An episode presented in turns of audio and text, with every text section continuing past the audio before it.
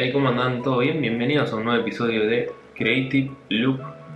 ¿Qué onda ustedes? ¿Su semana? ¿Todo bien? ¿Todo piola? ¿Estuvieron haciendo cosas creativas? ¿Estuvieron pelotudeando? Y te cuento, si sos nuevo acá y es la primera vez que estás escuchando el podcast o lo estás viendo por YouTube, sí, volví a YouTube, va a llover.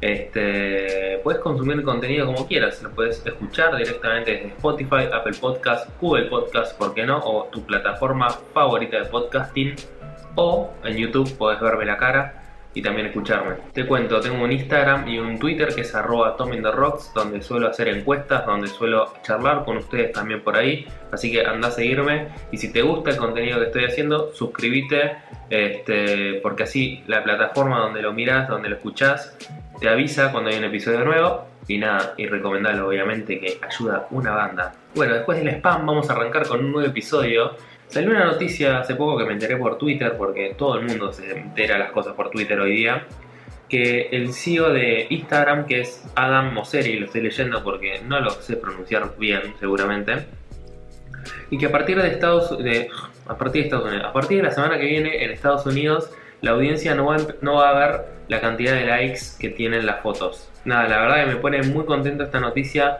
Hace más o menos unos bastantes meses, 6, 7 meses, que se había, habían llegado noticias parecidas a estas, pero que estaban probándolo, no sé si en Australia, eh, también en Canadá, me parece que estaban probándolo. Y bueno, ahora llega a Estados Unidos, a ver cuando llega a Latinoamérica.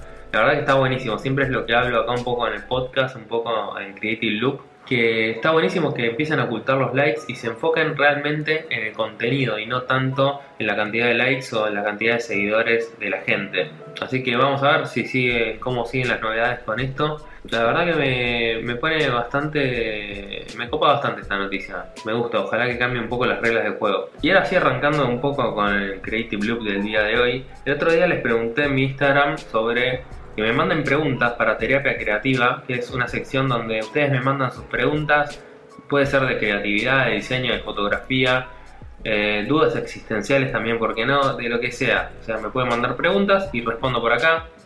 Y nada, me llegaron algunas preguntas, vamos a contestarlas. La primera pregunta dice, ¿algún sueño frustrado? Em, sí, seguramente tengo muchos sueños frustrados, pero el principal es eh, dedicarme a la música. Básicamente yo cuando era más chico empecé a tocar la guitarra, después eh, empecé a tocar varios instrumentos, el bajo, cantar, hice clases de canto también. Y en un momento pensé que me iba a poder dedicar a la música, realmente es como algo que me apasiona mucho la música.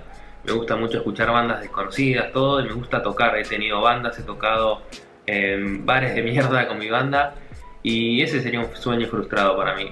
La verdad, tener una banda y pegarla con esa banda, de tocar con esa banda y cambiar al mundo. Siguiente pregunta. Me llega una pregunta que dice, ¿cómo saber la combinación adecuada de color en una fotografía, en edición?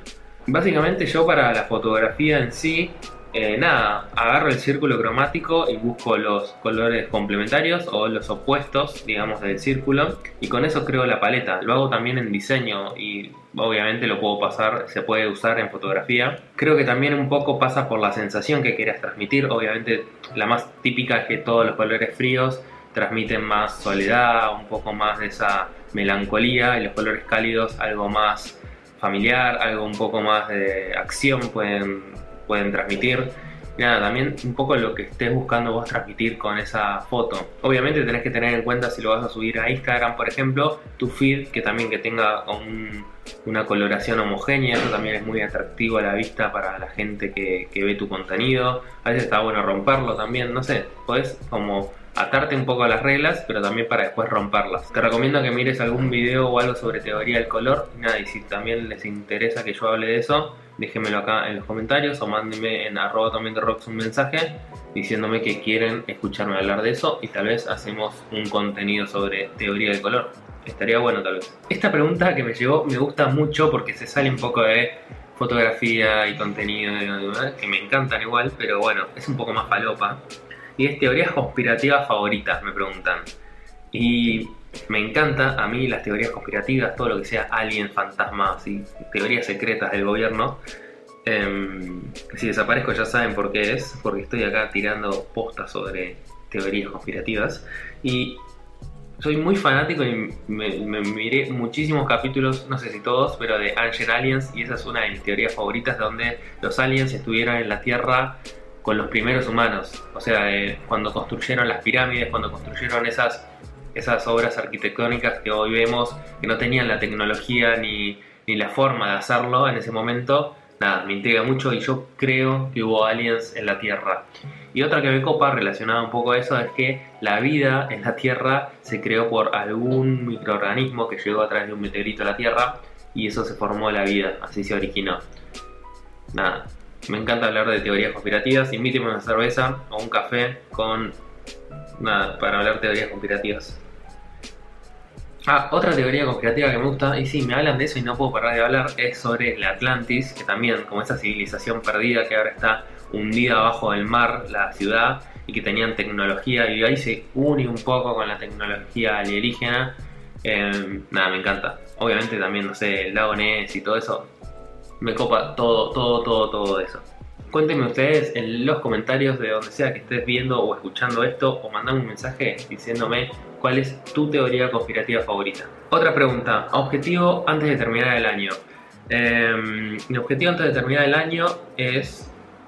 A ver, en realidad tengo un objetivo con el podcast que es que llegara más gente, obviamente, y generar una comunidad de creadores, de gente, eh, no sé, que gente que, que piense cosas distintas, que mueva, que mueva las ideas, básicamente y ese sería mi objetivo. Después, este año estuve hablando bastante en público, estuve haciendo bastantes charlas, eso me gustó, me gustaría seguir haciéndolo.